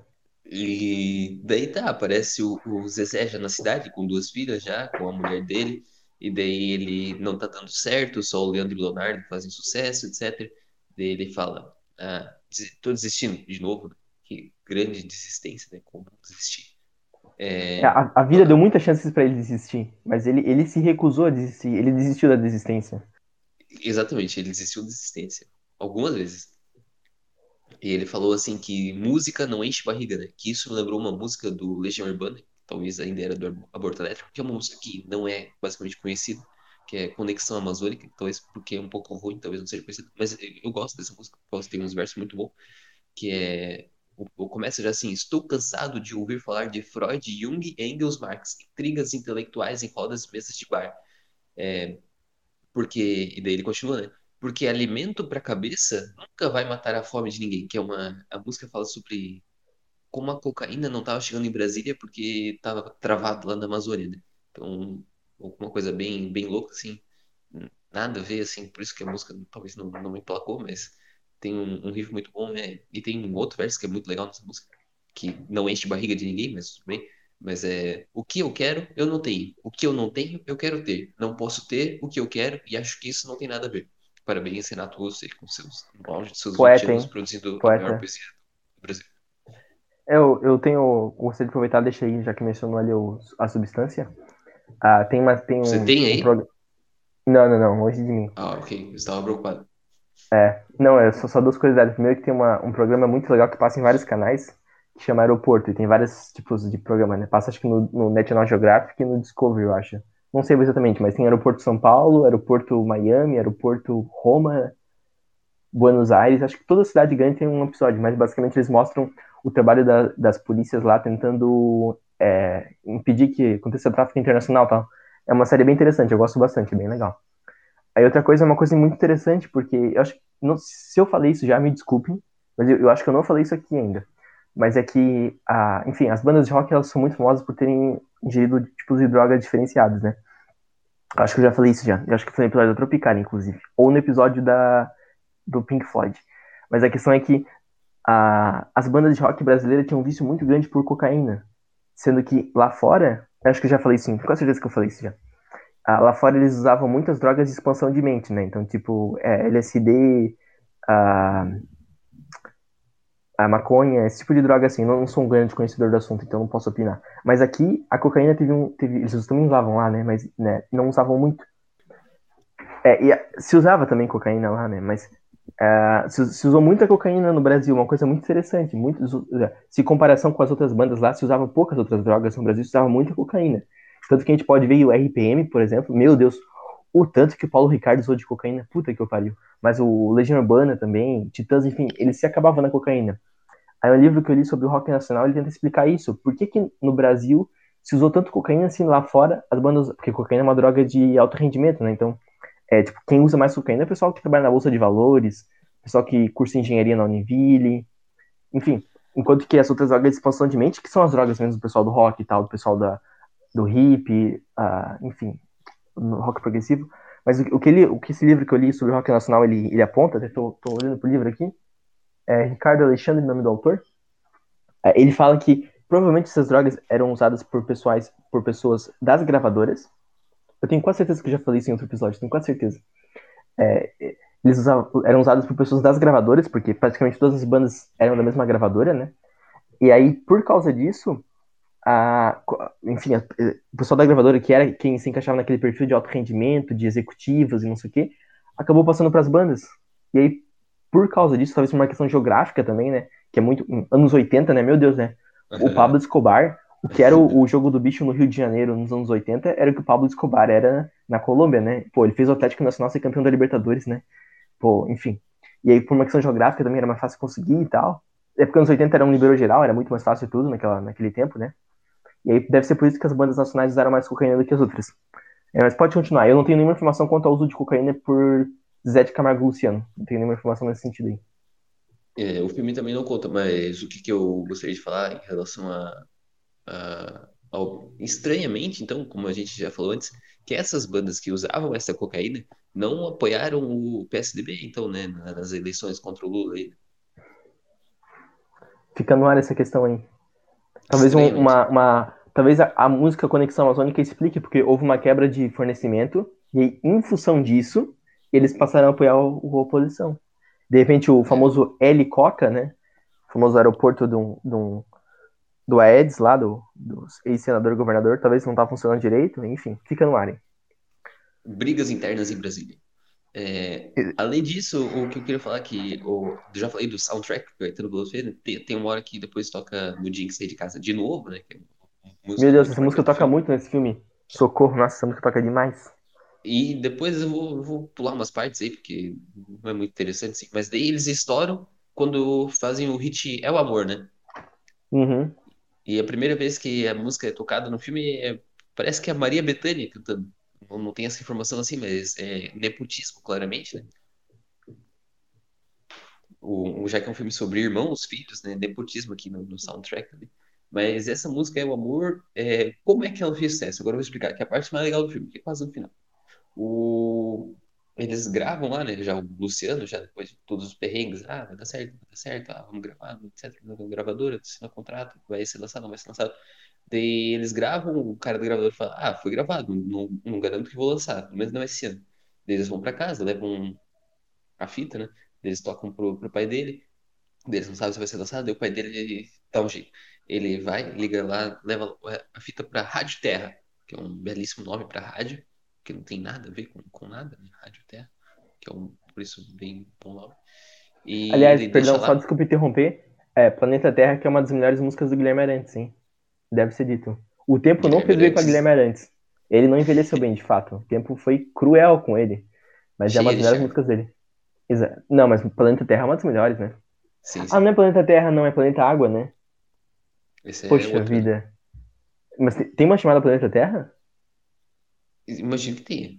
Mas é tá, mas Água. Eu acho que eu me confundi com Planeta Água, mas desculpa, pode continuar. Tudo bem. Daí ele vai lá no Rádio Terra, deixa a fita lá, e ele começa a ir, de ir nos orelhões e começa a pedir para eles tocarem a música. E ele vai mudando de voz, né? Vai fazendo falsificação de identidade, né? Que é crime, né? Mas um orelhão nada é crime. É... Até por isso que não existem mais orelhões. Eu acho muito. Tem uma informação. De crimes. Fala. É, sabe que esse filme foi feito só em 2005 e não antes? Por quê? Porque, ó, como eles fizeram sucesso nos anos 90, ah, os, ah, os, crimes brasileiros, a partir de 15 anos, eles prescrevem, né? Então, se, eles tivessem, se esse filme tivesse sido gravado um ano antes, pensando que eles fizeram sucesso a partir de 90, todos aqueles crimes que o Francisco cometeu, do tipo abandono de incapaz, é, é, exploração de é, trabalho infantil, é, falsidade ideológica que tu falou, enfim, todos esses crimes ele poderia ser preso. Então, por isso que foi lançado só em 2005 o filme tem informaçãozinha aí. Mas pode continuar. Tudo bem, os parabéns a Francisco aí pela, pela visão, né, futurística, forward thinking, esperar para gravar o filme certinho. É, o Orelhão, a gente sabe que tem que comprar ficha, né? E ele gastou todo, quer dizer, não sei se as pessoas sabem, porque ninguém mais usa Orelhão, né? Então, é, ele gastou todo o salário comprando ficha para as pessoas distribuir para os amigos, o pessoal do trabalho, para todo mundo ficar lá, indo lá pedir a música do, dos dois para tocar na rádio. E esse foi esse é logicamente um patrocínio, né? Que nem o pessoal fala, porque, pelo amor de Deus. Até porque, na verdade, era o pai patrocinando o próprio sonho realizado por meio dos filhos, né? Então, justificado. É, acabou todo o salário, acabou todas as fichas, todo mundo ligou lá pedindo as músicas. E daí o que aconteceu? Na, naquela noite, eu topei um da parada de sucesso é o amor na rádio. E depois ele se, não, te, não teve mais, mas não, não precisou. A partir daquilo dali, a música continuou sendo um sucesso sem, sem eles precisarem gravar, é, comprar ficha, etc. Todo mundo pedia, porque gostou mesmo da música. Ah, foi um sucesso enorme, assim, vendeu mais de um milhão de cópias. E o filme acabou aí. Daí parece eles tocando num show depois, uma cena assim de nostalgia, voltando para Pirenópolis, etc. Mas realmente foi assim. Tem umas partes ali antes, assim, que o, o Welson, ele vira, antes de virar Luciano, ele vai para a cidade, porque ele falava pro pai que tava cantando na, na noite, mas na verdade era só uma desculpa pra sair, só que o pai ficava feliz porque queria que um dos, os filhos fossem cantores, né? Mas ele era muito. De... Se eles fossem fazer uma dupla naquele tempo, ainda seriam os desafinados, porque. Meu Deus do céu, o bicho cantava muito mal, mas ele aprendeu depois, aprendeu, teve um jeito. Não, o Luciano, até hoje ele canta mal. O microfone dele fica desligado. É, ele chega lá e o, o Zezé olha pra ele e fala: O que é isso, companheiro? pô, pelo amor de Deus, né? Tu, tu tava mentindo pro pai, mas vem aqui que eu vou te ensinar. Foi bem, foi bem irmão, assim, bem parceiro mesmo. Não, não fez ele ser o palhaço da casa, assim, nem nada. Foi, uhum. foi gente boa, etc.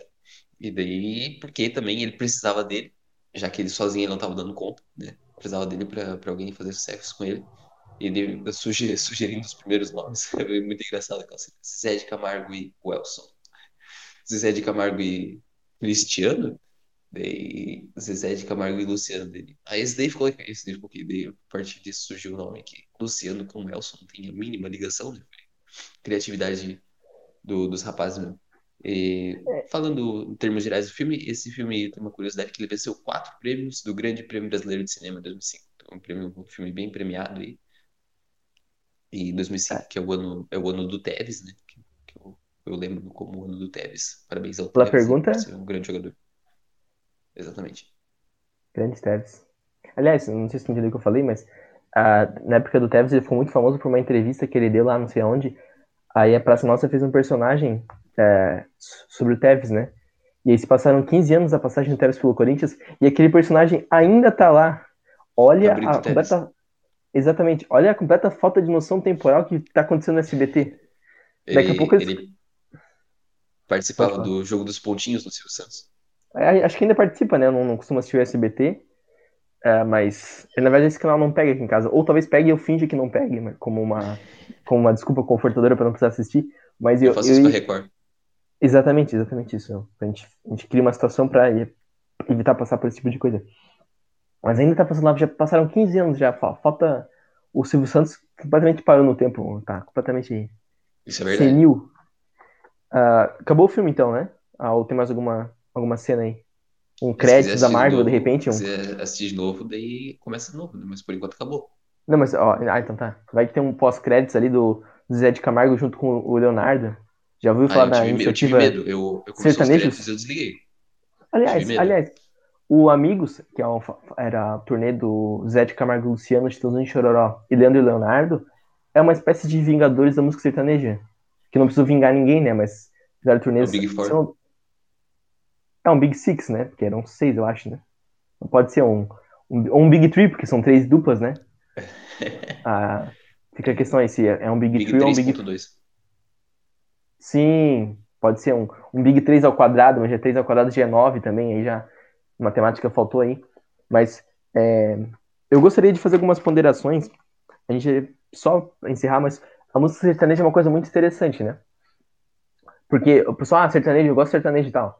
Mas se tu for ouvir as músicas dos anos 90, então Zé de Camargo Luciano, Estúdio de Chororó, Rick Renner, Leandro Leonardo, João Paulo Daniel, é, Christian Ralph, né? Grande Christian Ralph, e tu ouvir as músicas grande Christian Ralph. E tô, inclusive dupla de volante do Corinthians, né? Christian Ralph, sim, né? Sim, sim. É, era desse assim... que eu estava falando. Ah, eu achei que a dupla sertaneja. Assim como a dupla sertaneja, a dupla de volantes não funciona muito bem, né? Tem um descompasso ali. É melhor Mas, que o Paulinho. É, até porque é, Paulinho e Ralph não, não funciona bem como dupla sertaneja, né? Paulinho e Ralph não, não pega legal. Mas é, não tem nada a ver a música sertaneja dos anos 90 com a música de hoje. Eu, eu fiz esse exercício, né? Eu ouvi bastante música dos anos 90 depois eu vi alguma coisa de hoje, é completamente outro estilo, assim, não, não, é, não dá pra nem pra dizer que é a mesma coisa. Olha, é, é, é, muito longe, muito, muito, muito longe, assim, qualquer coisa assim.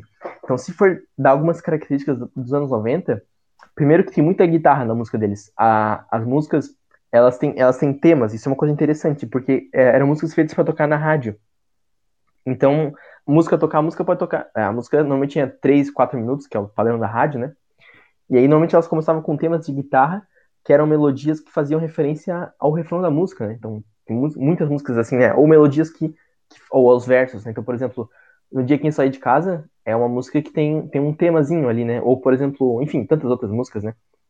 É, e isso acabou hoje, a música sertaneja não tem mais isso. Primeiro que não tem mais guitarra, né? Porque, enfim, rock já acabou, já morreu, já enterraram lá. A única música de sertanejo que tem guitarra é uma música do Eduardo Costa chamado Olha ela aí. Tem um solinho, mas é um solinho bem cafona também. Ah, mas enfim. Combina com é, o Eduardo Costa. O Eduardo Costa é um cara muito cafona, né? Meu, ele é cafona. Puta que pariu, que cara Jogava cafona. na veia? Sim, sim, grande, grande atleta, mas eu me refiro ao cantor sertanejo mesmo, mas são igualmente são ruins. São parecidos os dois. Tanto no nome quanto na, na, na aparência. Então, mas é, tinha muito essa questão do tema e muito da questão da guitarra. Era muito parecido com o rock, né? Uma coisa interessante.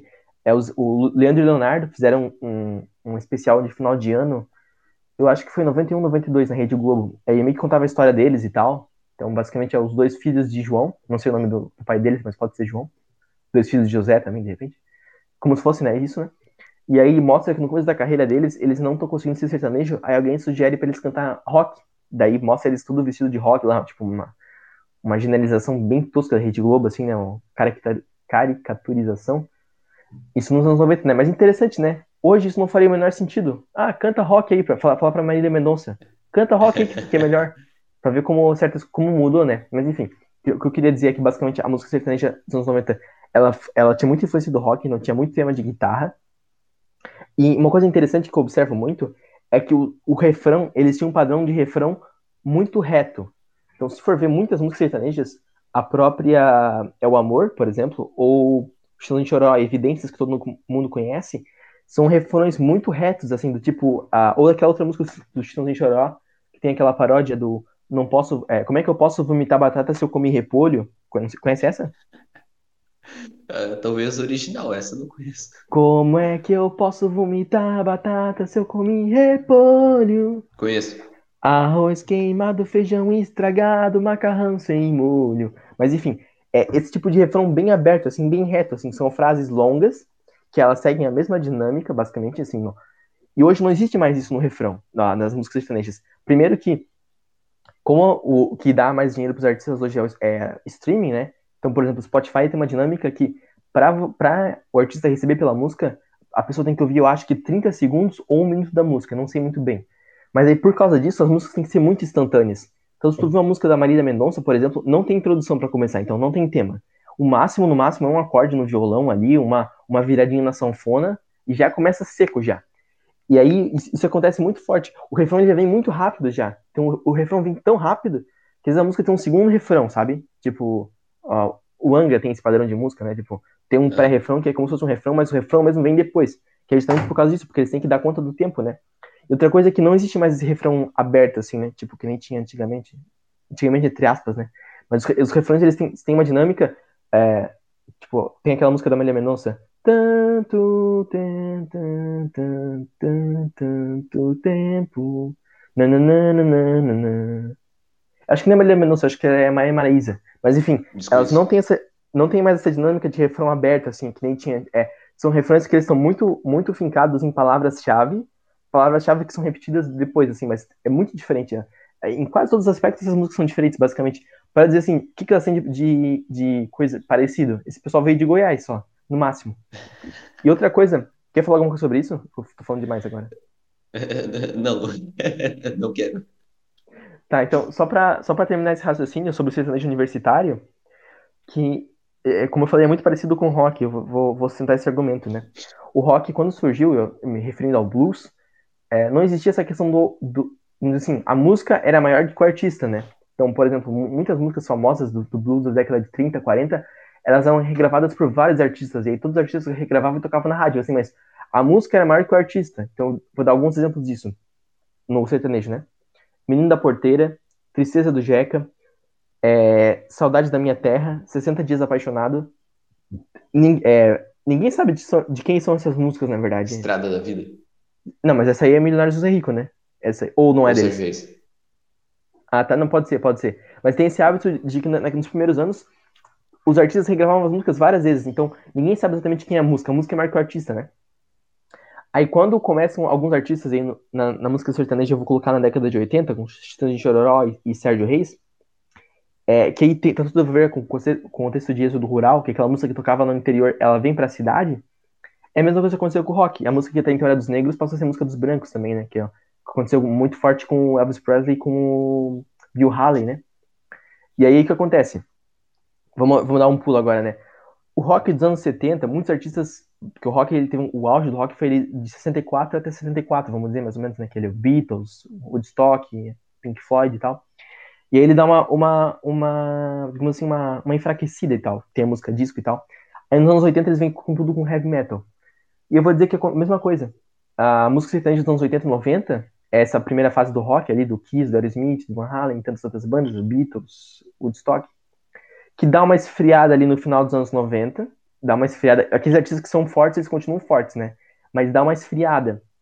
Anos 2000 também, quando o rock nacional volta um pouco, né? Que, enfim. E a partir de 2008, talvez, não sei, quando volta o sertanejo universitário, é como se o sertanejo universitário fosse o heavy metal. Isso é uma, uma, uma, uma, uma informação bem perigosa, posso ser linchado nas redes sociais de ambas as partes. E aí o que acontece? como que a mesma coisa aconteceu com o rock, né? Então, por exemplo, assim, as bandas dos anos 70, Van Halen, Aerosmith Kiss, que é o, o exemplo que eu tô dando aqui, eles passaram por períodos muito ruins no final dos anos 70, né? É, discos, assim, fracassos comerciais e tal. Mas aí, como o rock voltou, houve um cenário favorável para eles. Então, por exemplo, o Aerosmith, os maiores sucessos do Aerosmith são dos anos 80, anos 90. O Kiss também, muitas músicas, né? Lick It Up, Heaven's on Fire, enfim, Forever. Muitas músicas famosas do Kiss são dos anos 80, que nem é o auge da banda, mas que há um cenário favorável para eles fazerem sucesso porque o estilo que, entre aspas, é o deles está fazendo sucesso. Que é o que acontece com o sertanejo. Eu, na minha opinião, eu defendo muito que esses caras, tipo, Cisne Chororó, eles não criticam o sertanejo universitário porque eles não podem criticar. Porque eles dependem da existência disso para que eles continuem existindo, sabe? Então, tanto que, por exemplo, o, esses artistas, é, Cisne Chororó, eu tô sempre falando dos mesmos, né? Leandro e Leonardo, que o Leonardo morreu, mas o Leandro, o Zé de Camargo e Luciano, eles continuam fortes hoje, por mais que eles não, impliquem, não emplaquem mais tantos sucessos e tal mas porque há um cenário favorável para eles. Então, basicamente, é a mesma coisa. Por mais que os estilos sejam completamente diferentes. E aí, outra coisa muito importante aqui, que você é ousado aqui. Quer falar mais alguma coisa sobre isso? Eu gostaria de falar que as letras de, de sertanejo e de hard rock, às vezes, até se assemelham. Muito, muito. O Eduardo Costa é o David Ruff. Isso eu tenho muito claro para mim. David Ruff, para quem não sabe, é vocalista do Van Halen, né? Aquela música Jump, é o David Ruff que canta. E, então, aí o que acontece com o rock? No, na, nessa coisa dos anos 80, ele fica completamente saturado. Porque daí é uma parada que lá atrás poucos fizeram, colocava colocava-se muito dinheiro e pouco dinheiro dava certo, entre aspas, né? Muito mais pela, pela arte do que pela, pela qualidade do que pela poder comercial. E aí quando a parada estoura mesmo, assim, passa do limite, começa a virar um grande mercado, uma grande indústria. E aí é como se é, primeiro vem, porque primeiro vem a, a lógica seria, primeiro vem a, a qualidade musical artística, para depois vender. Parece que invertem, colocam a qualidade, a, a venda primeiro, e aí se cria uma qualidade para que se, se, se, aconteça essa venda, né? Tanto que no final dos anos 80 as bandas tinham a obrigação de que todo disco tivesse uma balada para que eles tocassem na rádio e vendessem. O que não existe, né? O primeiro, os primeiros discos do, das essas bandas não tinham necessariamente baladas e tal, da, da, dos anos 70 e tal, né? Enfim, eles invertem o processo. E parece que é o que está acontecendo agora com o sertanejo. O sertanejo está muito saturado, muito saturado. Agora, a vinda das mulheres, agora do é, Maria Mendonça, Maíra Maraíza, Simone Simaria, enfim, outras, né? Não sou tão conhecedor. Deu, deu um fôlego maior pro estilo, porque tava muito saturado, sabe? Todo, tipo, sabe a diferença entre Henrique e Diego e Henrique e Juliano? Até hoje não encontrei ninguém que saiba a diferença de Henrique e Diego e Henrique e Juliano. Porque ambas as duplas têm, têm músicas famosas, mas ninguém sabe diferenciar uma da outra. E isso acontece muito, porque tá muito saturado. O, o, o cara aparece, emplaca um hit e fica lá, sabe? Ah, enfim, e, e se acontecer isso aconteceu com o rock, uma hora isso vai acabar. Eu acho que não vai ser tão cedo porque tem, tem muito empresário que depende disso e coloca muita grana. E como o rock dependia da MTV e a MTV resolveu boicotar eles, não vai acontecer a mesma, mesma coisa com o sertanejo. Mas teoricamente, como eles estão seguindo passos parecidos, pode ser que esse excesso de saturação, sabe, de todo mundo soar muito parecido, seguir um padrão comercial muito forte, a tendência comercial vem na frente da qualidade artística, pode ser que uma hora isso acabe. Então, para o bem do Brasil, talvez o sertanejo universitário não exista mais em pouco tempo. Quer falar sobre isso? Tá na hora de eles se formarem. Tá na hora de se formarem. Pegaram uma DPzinha ali em conceitos básicos agrícolas. Mas aproveitar sobre isso. Porque Eu acho o, que, o, que o período para se formar na, na, universidade é 10 anos, né? Talvez eles já estejam. Eles estão jubilando já, já jubilaram. Já.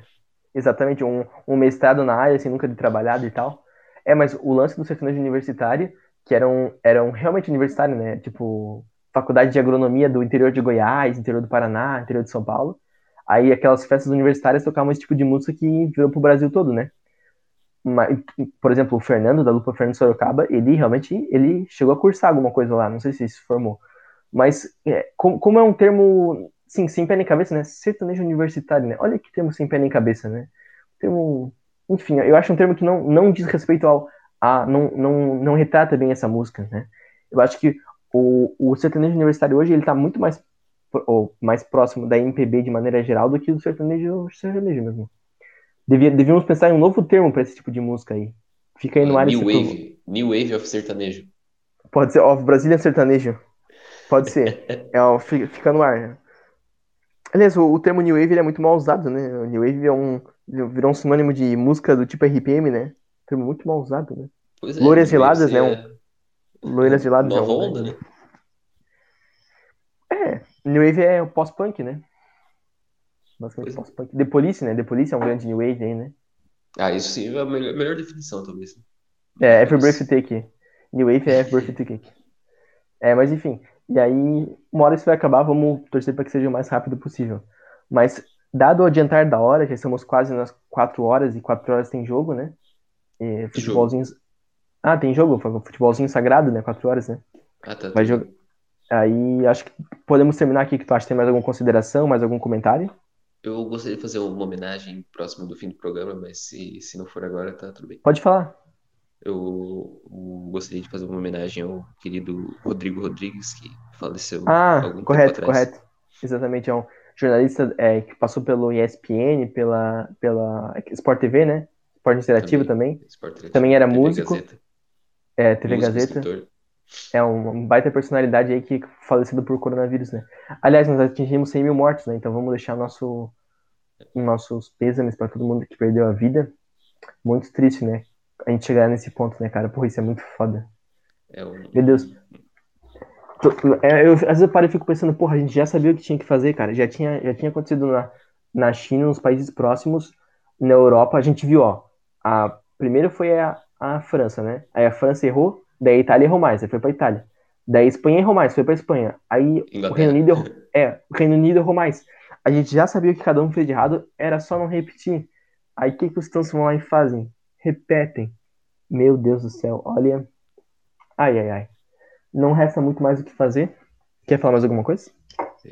É, não, só gostaria de ressaltar mesmo um grande, grande apresentador, que foi o Rodrigo Rodrigues, né, que eu assisti muito tempo da minha vida, né, que eu voltava da aula à tarde, o programa começava às 6 horas, né, que era o horário de chegar em casa, mais ou menos.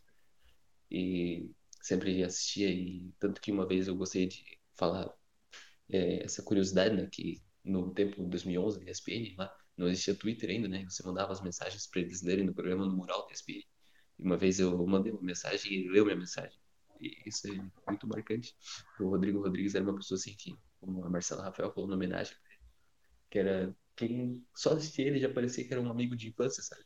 Uhum. Que ele era uma pessoa, uma pessoa muito querida. Ele, aquela, aquela mensagem ainda eu lembro certinho que foi assim. Não vou comentar porque é muito, muito extensa, mas no final eu falei, mandou um abraço para Joinville e mandou um abraço para nossa querida cidade.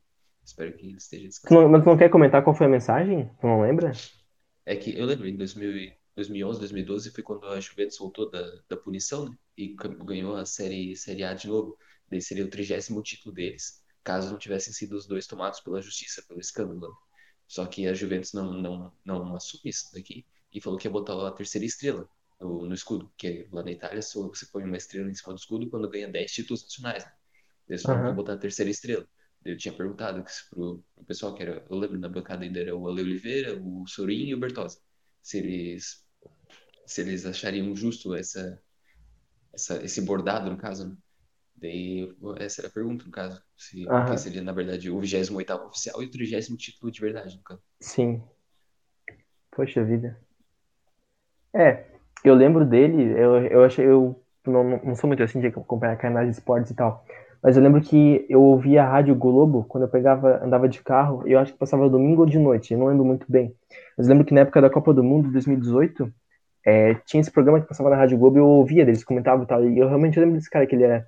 Tem aquele vídeo que o Ale Oliveira racha muito o bico, que a mulher fala das, da, das muniçoca lá. Que ele também é ele que aparece no vídeo, né? Que ele uh, depois ele foi pro, pro esporte interativo e tal. Realmente, é inclusive depois eu, eu não ligava numa pessoa mas ele tocava numa banda chamada Soundtrackers, né? Eu não, não tocava Exatamente. Disso. Que ele tocava vestido de Marty McFly, né? Que é uma banda que. Soundtrackers é uma banda que toca trilhas sonoras de filmes, né? Então eles tocam, tipo, música de Volta ao Futuro, enfim, clá clássicos do cinema de maneira geral. E o Bruno Suter, que participou do Hermes e Renato, é, numa, numa época que ele tava muito foda de grana, depois que ele saiu do Hermes e Renato, tava, tava muito fodido, ele, ele participou um tempo do Soundtrackers, né? Ele cantava, por exemplo, Don't Stop Believing, que é uma música de não sei qual filme aí, mas eles cantavam também. E de aí. É, de vários filmes, né? Acho que tem no, no Glee não também. Faz de conta que acontece com, com é, o Adam grande Adam Sandler. E aí eu lembro que ele participava disso, e eu lembrava, eu conhecia ele por causa disso, porque ele tocava guitarra nessa banda, né? Mas às vezes eu nem ligava numa pessoa. Mas eu lembro dele dessa época, né? Da, inclusive ele fazia bastante piada e tal no show, enfim, é uma, uma, baita, uma baita pessoa. Hein? Já perdemos, inclusive, diversas uh, figuras notórias da sociedade brasileira e diversas figuras que eram figuras notárias para suas famílias, né? Todas as vidas perdidas são, são vidas a se lamentar, especialmente no contexto de que a gente perdeu essas vidas, né?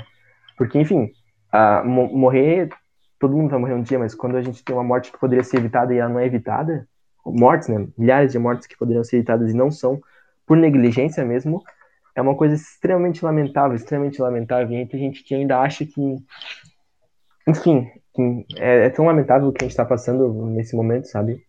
Nossa, tão lamentável. Não sei nem o que dizer. Vou encerrar o episódio, não sei se tem condição de falar mais alguma coisa, eu vejo que tá né, inicialmente emocionado. Eu só vou reforçar para que a gente tenha um e-mail para que você mande sugestões. Se você quer, quiser participar do episódio, alguma coisa assim, você pode mandar por e-mail, que é podcastconfusãomental.gmail.com. Também lembrar que a gente tem um perfil no Instagram que a gente costuma é, avisar, fazer votações. Né? Inclusive, esse episódio foi fruto de uma votação, uma votação que a gente tinha feito semana passada, se não estou enganado e foi feita uma votação, e aí é, ganhou dois filhos de Francisco, por isso que a gente fez o episódio aqui, então a gente pode fazer outros episódios é, democraticamente, né? Então você pode participar lá também. E acredito que seja isso. Eu agradeço a presença de vocês. Se quiser falar alguma coisa, já pode falar. Se não quiser, também não tem problema, vai ser encerrado aqui. Então, um abraço a todos, muito obrigado. Um abraço e se cuidem. Muito obrigado pela, pela audiência. Espero que gostem do, do pedido realizado.